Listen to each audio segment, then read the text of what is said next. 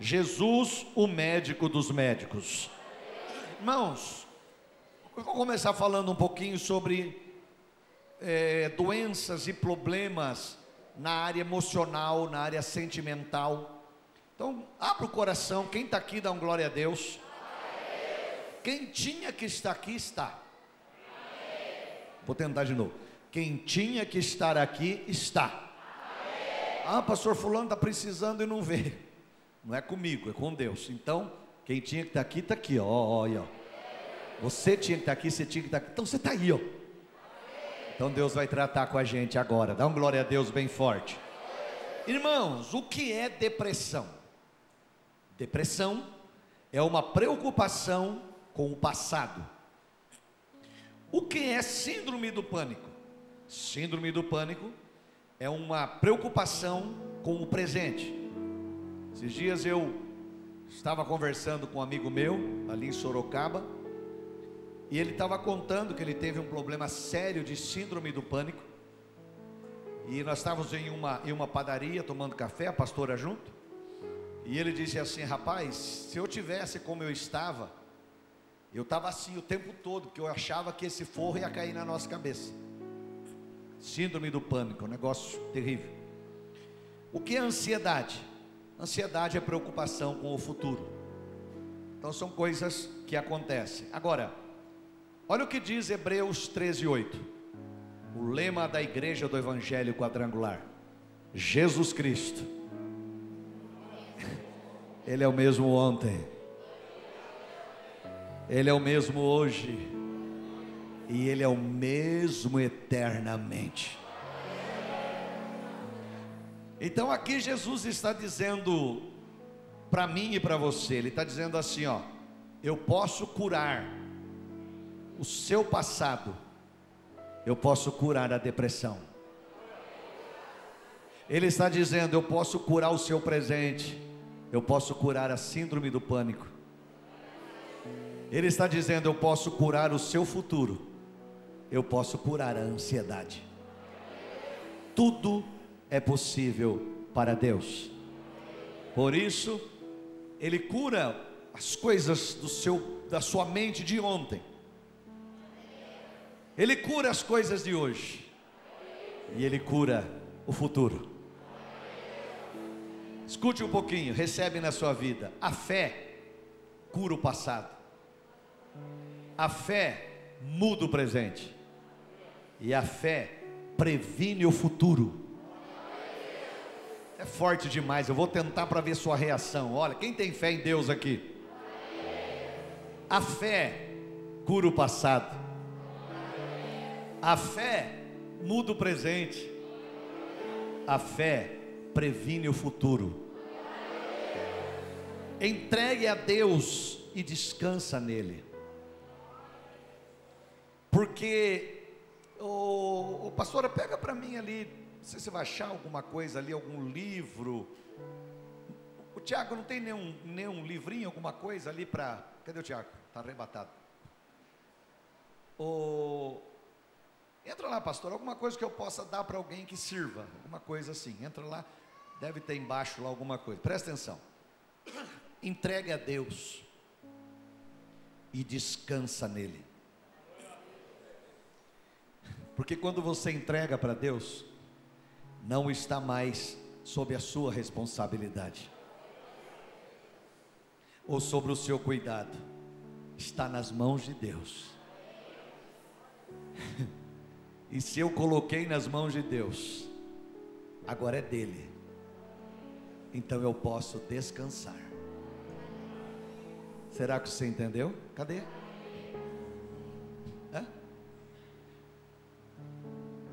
Olha, meu filho está abençoando. Só que eu vou abençoar você. Volta aqui. Isso aqui é meu. Fica aqui. Deixa eu achar alguém para você abençoar depois aqui. Vamos ver. Vou abençoar alguém aqui. Ô, irmão, o irmão de óculos ali. Você pode vir aqui? Fica aqui. Isso é meu. Mas eu entrego para ele. A partir do momento que eu entreguei para ele, não é mais meu. Eu não tenho nada a ver mais com isso. Agora está sob a responsabilidade dele. Ele faz o que ele quer. Então, se na minha frente, ele vai fazer isso agora, ele dizer por mão, nome, por mão Igor, Igor, estou te dando esse presente. Você não falou para ele que você está dando o presente. Ele recebeu na minha frente, mas o senhor acabou de dar para ele, como é que ali na sua frente? Não é mais meu. Esse negócio de você dar alguma coisa para alguém e a pessoa ter que morrer com aquilo, porque senão você fica chateado, não é mais seu. Se você deu, eu já tive vez de lá na Câmara, eu dar, eu dar alguma coisa para um vereador, e na minha frente eu vi ele fazer, isso faz tempo já. O vereador virou, passou uma outra funcionária, e acho que era um panetone que eu dei para ele. Ele virou para a funcionária e falou: leva para sua família. Não, para mim. Porque eu alegrei o coração dele, dando para ele o presente, ele resolveu dar para outro. Para mim está tudo certo. Então, quando você entregar algo para Deus, seu problema não é mais seu, se você entregou para Ele. Para de ficar correndo atrás e tentar resolver está na mão dele. E ele faz o que ele quer. Aqui era um presente, ele resolveu passar por mão. Você está abençoado, Deus abençoe, e você ficou lambendo a, a mão. Então, quando você entrega alguma coisa para Deus, entenda, saiu da sua responsabilidade, não é mais sua. Quando Jesus diz através do apóstolo Pedro, ele diz assim: lançando sobre ele toda a vossa ansiedade, porque ele tem cuidado de vós. No original, lançar quer dizer rolar sobre. Isto é, volta aqui. Eu tenho um peso no meu ombro. Eu tenho um peso no meu ombro. Eu tenho um peso no meu ombro. Está aqui. Pesa, pesado, está difícil para mim carregar. Pega aquela caixinha. Está mais rápido que o irmão que está lá. Eu estou com esse peso no meu ombro, né? Então isso aqui, ó, é uma luta, é um problema, é uma dificuldade, é uma doença. E eu não estou aguentando carregar mais. Daqui a pouco eu vou entrar em parafuso. Então Jesus diz assim: lança sobre mim, isso é, rola sobre eu pego o problema que está sobre mim, a enfermidade, a luta que eu estou passando, e eu rolo sobre ele. Aquele peso que estava em mim não está mais em mim, está nele agora. Não é mais um problema meu. Então, como disse Davi, no Salmo 3, eu vou deitar, eu vou dormir rápido, porque o Senhor está me guardando, o Senhor está me sustentando. O problema não é mais meu, é dele. Se você entregou seu problema para Jesus, pode dormir em paz, para de ficar remoendo, porque você entregou nas mãos dele. Ele vai cuidar, como, como eu já disse agora, repete comigo: a fé cura o passado. A fé muda o presente. E a fé previne o futuro. Está nas mãos dele. Você pode aplaudir o nome de Jesus? Quem, quem me entendeu até aqui, dá um glória a Deus. Irmãos, nós vivemos hoje tempos muito, é, com muitos problemas emocionais. Isso tem sido, e isso tem afetado em muito a saúde das pessoas. Problemas emocionais. Um dia eu fui a uma médica que eu estava tendo um problema sério de ansiedade. O senhor, é, sou humano igual você. Tem gente que olha para mim e acha que eu sou super-homem. Não, não sou. Às vezes eu prego para você, é, rindo, mas na verdade já preguei aqui em momentos que eu não estava nada bom. E eu estava aqui pregando para você. Sabe por quê? Porque quando se olha o Salmo 137, aí já estou mudando tudo. Quando você olha o Salmo 137, o salmista diz assim: Quando o inimigo nos levou para para a terra deles, nós estávamos sentados à beira dos rios da Babilônia. Nós pegamos as nossas harpas e penduramos nos, nos arbustos ali perto. A nossa alma estava chorando, a gente chorava muito. E os inimigos chegaram em nós e diziam: canta uma música para nos alegrar, cantem as músicas de Sião para nos alegrar. E aí o salmista dizia: como é que nós vamos cantar uma música alegre para alegrar aqueles que nos aprisionaram? Mas aí quando você você olha isso, você olha o livro do profeta Ezequiel. Ezequiel foi um dos que foi levado cativo para para um outro povo. E Ezequiel ele estava nesse tempo do Salmo 137. E Ezequiel estava muito muito triste. Seus pais tinham morrido, sua família tinha morrido. E ele teve até uma revelação, a própria visão quadrangular vem de Ezequiel 1,10. E ele estava nessa situação, caído no chão chorando. Aí no, vers, no capítulo 2 começa assim: Então Deus falou comigo, Filho do homem, se coloque de pé, que eu vou falar com você. Se coloca de pé, filho do homem, que eu vou falar com você. Sentado eu não vou falar, chorando sentado não. Você pode chorar de pé, mas caído não. Isso é lindo demais, irmão, porque a Bíblia diz assim: os que andam levando a preciosa semente, andando e chorando, voltará com alegria carregando os frutos. A Bíblia não diz quem está sentado chorando amargamente vai colher alguma coisa. Não, irmão, está difícil, continua andando. A luta não está fácil, continua andando. A dificuldade veio, continua andando. A enfermidade bateu, continua andando. Filho do homem, fica de pé, que eu só vou falar com você na hora que você se levantar. Caído, Deus não vai falar com você. Então você é filho de Deus. Deus te dá força para você levantar a cabeça e caminhar, ir para frente. Se você lançou sobre Jesus, pode chorar, pode ficar triste, mas vai caminhando, vai caminhando, vai caminhando. Vai em frente, vai em frente, vai em frente. Quem está me entendendo, dá glória a Deus. E aí, meu irmão, eu passei uma situação e eu estava aqui pregando. Teve um domingo que eu passei muito mal, pregando aqui, você não sabe, que eu não, não passei para ninguém, e pregando aqui. Então, esses problemas emocionais.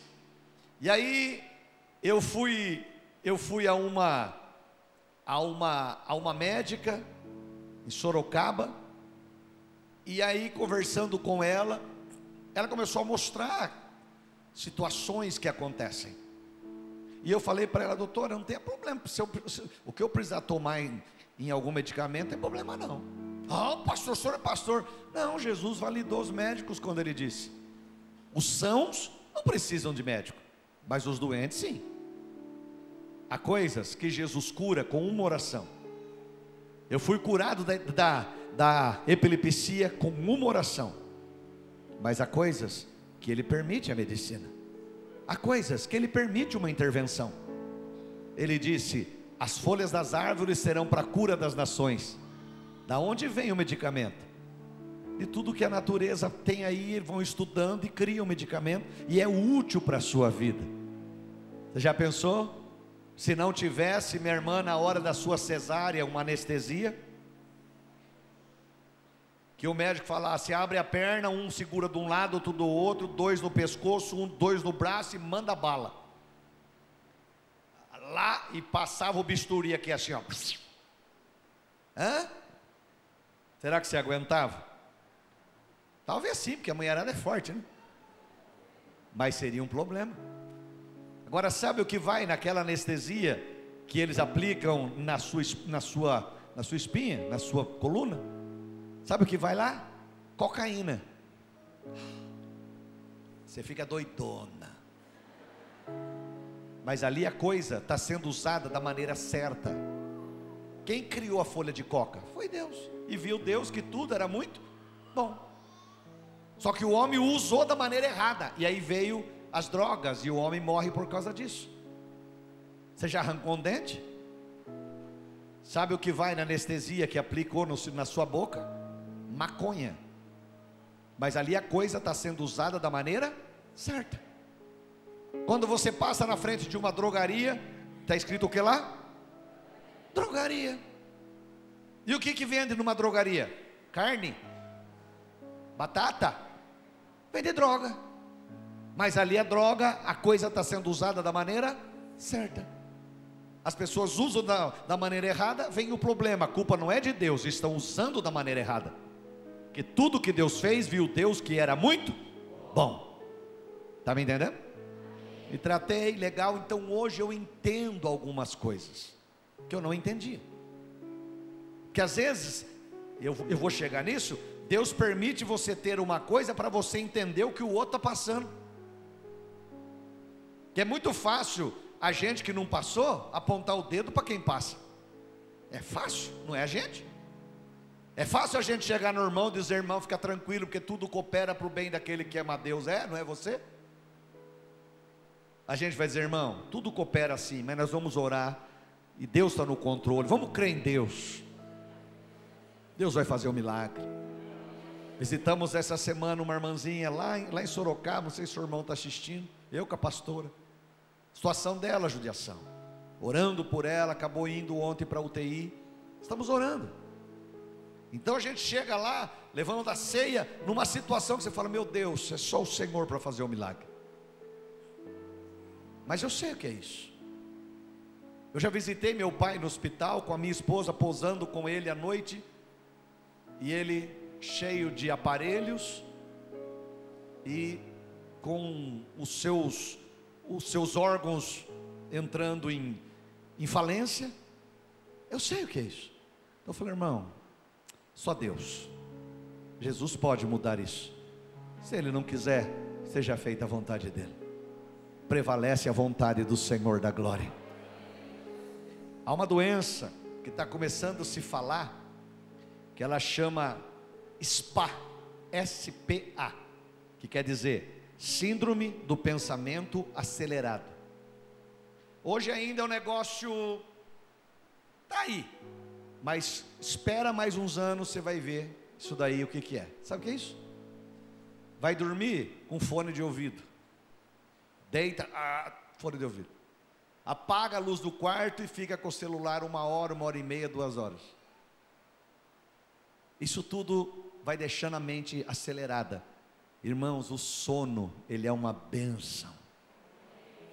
Gente, deita, você tem que parar isso uma hora antes, pelo menos uma meia hora, aí você deita tranquilo. Cuidado, porque são coisas que hoje não, ainda está começando. Você, você vai ver lá na frente essa juventude, os problemas que terão por causa disso aqui.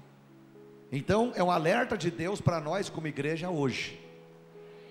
Quem está entendendo, dá um glória. Temos que tomar muito cuidado, pois o descanso ele é muito importante para o corpo. E Apocalipse 12, 9, olha o que a Bíblia fala. Apocalipse 12, 9. Foi precipitado o grande o quê? A antiga o quê? Onde que nós ouvimos falar de diabo como serpente? Aonde? Lá em Gênesis. Na onde? No Éden. Ele se incorpora numa serpente, a serpente fala com a mulher, ele mexeu com o que de Eva? com a mente. Ele mexeu com a mente de Eva. Eva já olhava para Deus diferente, por quê? Porque ele falou para Eva assim: não, você, Deus não quer que você coma, porque se você comer, você vai ser igual a ele, você vai saber de tudo. E Eva começou a olhar Deus de uma maneira diferente. Deus descia no paraíso, Eva olhava e falava: É, você está me enganando, né? É, eu podia ter mais, né? E aí isso, aquilo estava afetando a mente dela, e aquilo levou ela numa consequência dela fazer Adão comer do fruto também, e a situação está aí.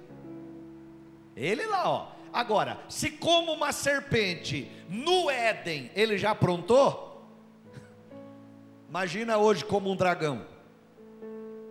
Na mente das pessoas hoje que está um monte de coisa passando. O que, que ele não pode fazer? Pessoas estão aí pensando um monte de besteira. Eu sou missionário, orei muito por gente, por gente que vinha cair endemoniada. Hoje, irmão, tem muita gente que não cai endemoniada, mas a cabeça está um turbilhão. Porque esse dragão está agindo na mente dela. Você está me entendendo? Posso continuar? Antiga serpente chamada quê? Diabo e Satanás, que, olha lá, lê lá, lê lá. Que engana todo mundo. Ele foi precipitado na terra e os seus anjos foram lançados com ele. Cuidado com o engano do diabo. Cuidado com a história do pode tudo. Cuidado com o não tem problema. Tem.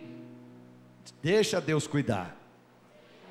Deixa eu continuar aqui, escute um pouco. Há doenças que elas são oportunistas. Ela espera um momento de estresse, de baixa imunidade, eh, preocupação excessiva, muita tristeza, angústia, e aí elas acabam se manifestando.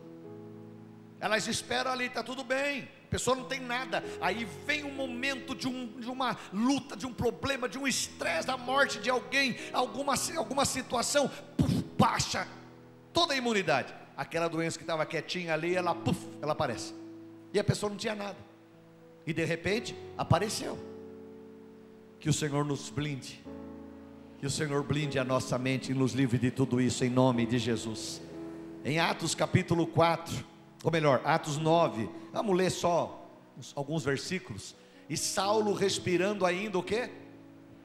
Ameaças e mortes, lê lá, contra os discípulos do Senhor. O que, que ele fez? Dois. E pediu-lhe cartas, diga, pediu-lhe cartas para Damasco, para as sinagogas, a fim de que se encontrasse alguns daquela seita, quer homens, quer mulheres, os conduzisse presos a Jerusalém. Olha a situação. E indo ele no caminho, aconteceu que, chegando perto de Damasco, subitamente o chegou, o cercou um resplendor de luz do céu. E caindo em terra, ele ouviu uma voz que dizia: Saulo, Saulo, por que me persegues? Quem está comigo, dá um glória. Saulo estava indo para Damasco. Ele ia perseguir os crentes e prender os crentes que estavam em Damasco. Aí Jesus aparece para ele no meio do caminho em um resplendor de luz. Diga resplendor de luz. Para quem já esteve no deserto, passeando, fazendo algum turismo e passando no meio do deserto ali eh, no Egito, Israel, que, que a turma anda muito ali, eles dizem assim: se você ficar no deserto, é a luz é violenta, você tem que pôr geralmente um óculos escuro e você tomar muito cuidado e tudo que você olha parece que está branco, porque a luz é violenta de forte, mas o sol brilha fortemente, como Paulo estava chegando, andando pelo deserto até chegar em Damasco. Mas apareceu uma luz mais forte do que a luz do sol. Estou na igreja errada, vou tentar de novo. A Paulo estava indo com cartas na mão, dizendo: Eu vou prender os crentes, mas chegando perto de Damasco, uma luz mais forte do que a luz do sol apareceu. Quem era? Era Jesus. Quando Jesus, se Jesus voltar agora, está tudo escuro, a igreja verá uma luz poderosa brilhando os ímpios não verão nada, mas a igreja vai ver a luz de Jesus, e a igreja será tomada e levada em glória. Se for durante o dia, tá todo mundo trabalhando, a igreja verá essa luz aí, ó. Essa luz vai resplandecer e a igreja subirá em glória. Quem está me entendendo, dá glória a Deus. E a Bíblia diz que Saulo caiu por terra. Saulo o quê? A gente usa dizer Paulo, Saulo caiu do cavalo, né? A gente usa esse, esse trocadilho, né? Mas a Bíblia não diz que ele estava a cavalo, estava de jumento, estava de, de qualquer outra coisa. A Bíblia diz apenas que ele caiu, caiu por terra. O que aconteceu com ele? Agora isso é para a gente pensar um pouco. Diga, escute um pouquinho. Luz, quando ela está acesa, é para ver melhor. Se apagar essas luzes todas aqui, você não vai me ver e eu não vou te ver. Então a luz acesa, ela é para enxergar melhor. Mas no caso de Paulo, o que, que aconteceu? Foi para ele parar de enxergar. Se a pessoa cai, ela pode até se machucar ou quebrar alguma coisa, mas ele ficou cego. Paulo vê a luz, para de enxergar. Paulo cai, fica cego. Saulo até então, né? Quem está comigo, dá glória. Jesus queria Saulo, não vendo para fora, e sim para dentro dele mesmo. Por isso Deus o cegou. Eita comigo, dá glória. Você já vai entender. Todas as vezes que Deus usa a luz para nos cegar, não literalmente, mas nos cegam de alguma maneira, é para nós enxergarmos o que está, não o que está fora, e sim o que está dentro. Tem coisa que tem que ser mudada, não é aqui fora, é aqui dentro. Tem coisas que tem que, tem que ser transformadas aqui dentro, atitudes, reações, que tem que mudar aqui dentro. Se não mudar, não adianta nada.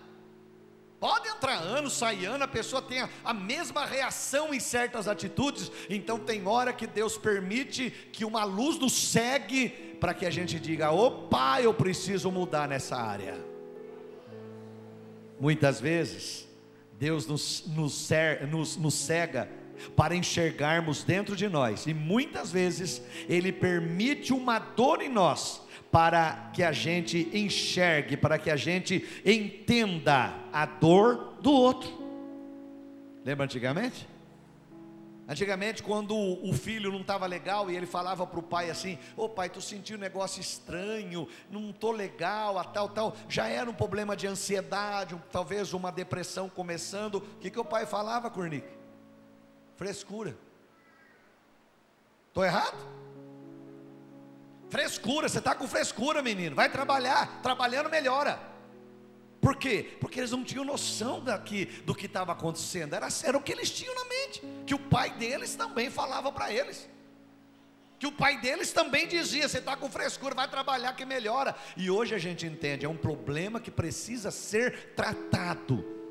E ele é o mesmo ontem, hoje, eternamente, ele trata disso daí.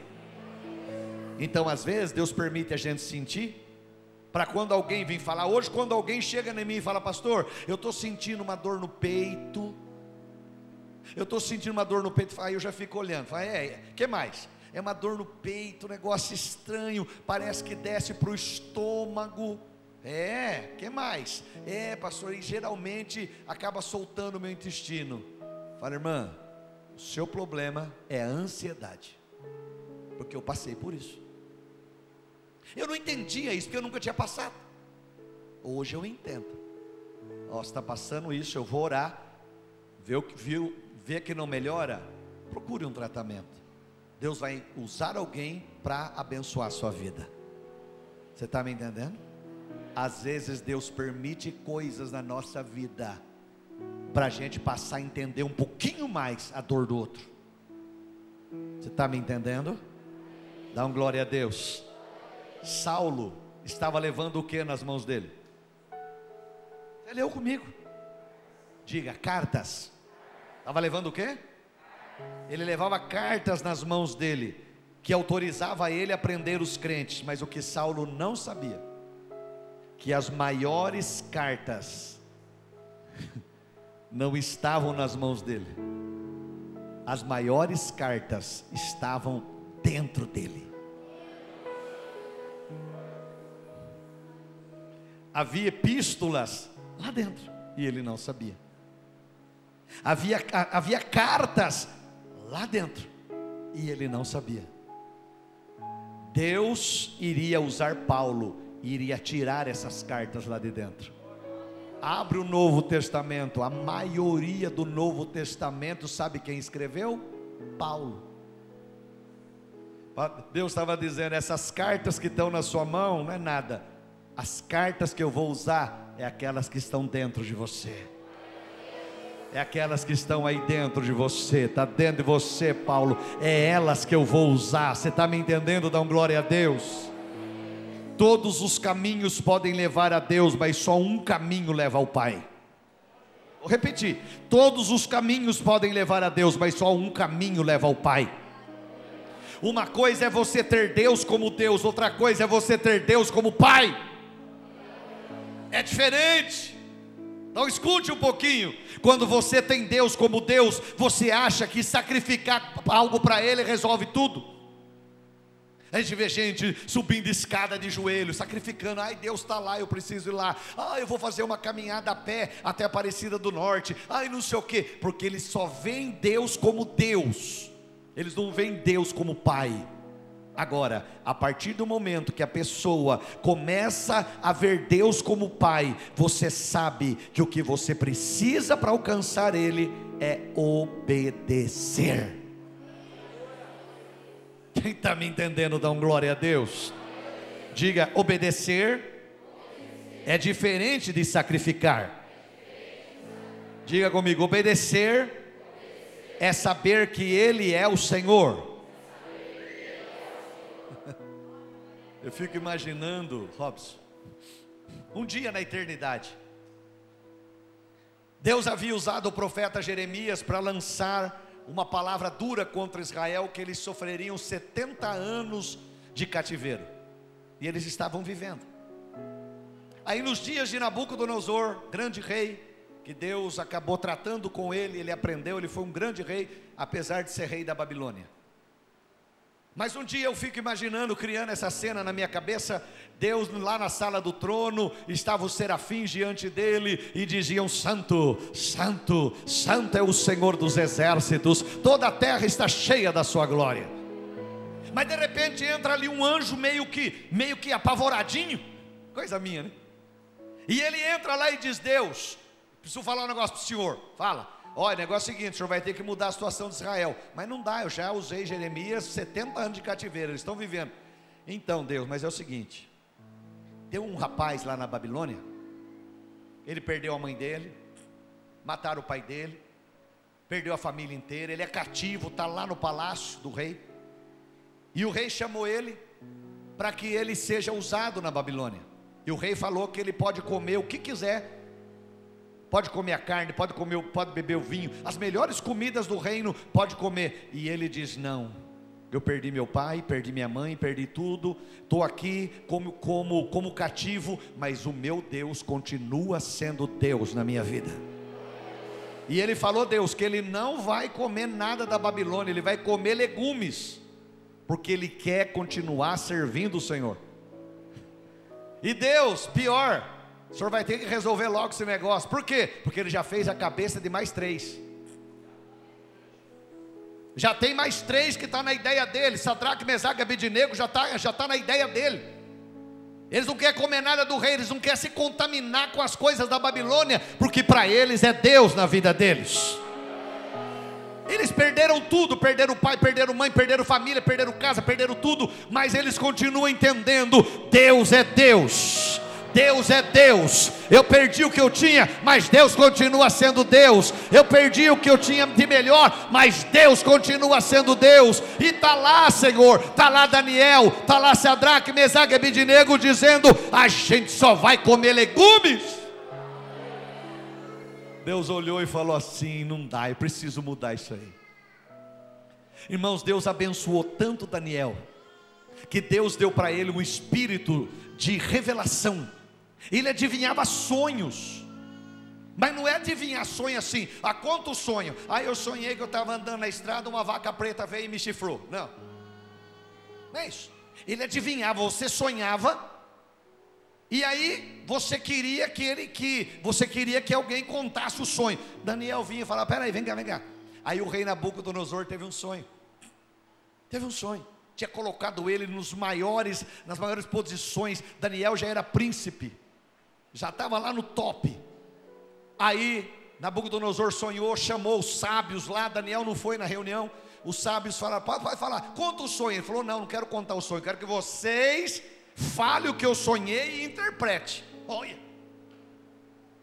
Aí, ah, não, conta o sonho, não, eu quero que vocês interpretem. Aí o rei falou assim: eu vou matar todo mundo, que vocês não, não, não, não estão revelando o sonho. Daniel foi lá e falou: rei, Dá uma noite. Eu vou na igreja orar. Dá uma noite. Dá uma noite. E eu vou revelar para o Senhor o teu sonho e vou interpretar. Uma noite. O rei falou: Pode ir. Daniel foi orar. Quem vence uma pessoa que ora? Por que, que o diabo não quer que você ore? Por que quando você vai orar, é dois minutos você não tem mais o que falar? Porque o diabo não quer que você ore. Irmão, tem gente que o diabo não liga nem que vem na igreja, porque ele não está nem aí com Deus a pessoa. A pessoa está acostumou a vir na igreja. Mas começa a orar para você ver. Começa a buscar Deus para você ver. Começa a ler Bíblia para você ver. Começa a pegar o cartãozinho do final de ano aí, começa a ler Bíblia três capítulos por dia. Você vai ver o diabo ficar doido com você. Você vai ver o diabo se preocupar com você. Vai falar: opa, aquele lá, aquele lá não dá. E aí Daniel chega no outro dia, fala: Rei, o Senhor me revelou. O Senhor sonhou assim, assim, assim, assado. A revelação é isso, isso, isso, isso. Sabe o que aconteceu? O grande Nabucodonosor cai de cara no chão aos pés de Daniel. Vale a pena pagar o preço. Vale a pena não se contaminar com as coisas do mundo. Vale a pena, vale a pena, vale a pena. Todo mundo faz, eu não sou todo mundo, eu sou filho de Deus. Está todo mundo comendo o melhor da Babilônia, eu não, como legumes, porque eu sou filho de Deus. Ah, você é quadrado? Não, eu sou filho de Deus. Ah, você é chato? Não, eu sou filho de Deus. Eu tenho opinião, eu tenho opinião, eu conheço o Senhor, não apenas como Deus, mas Ele é o meu Pai. Eu quero obedecer o meu Pai e fazer a vontade dEle.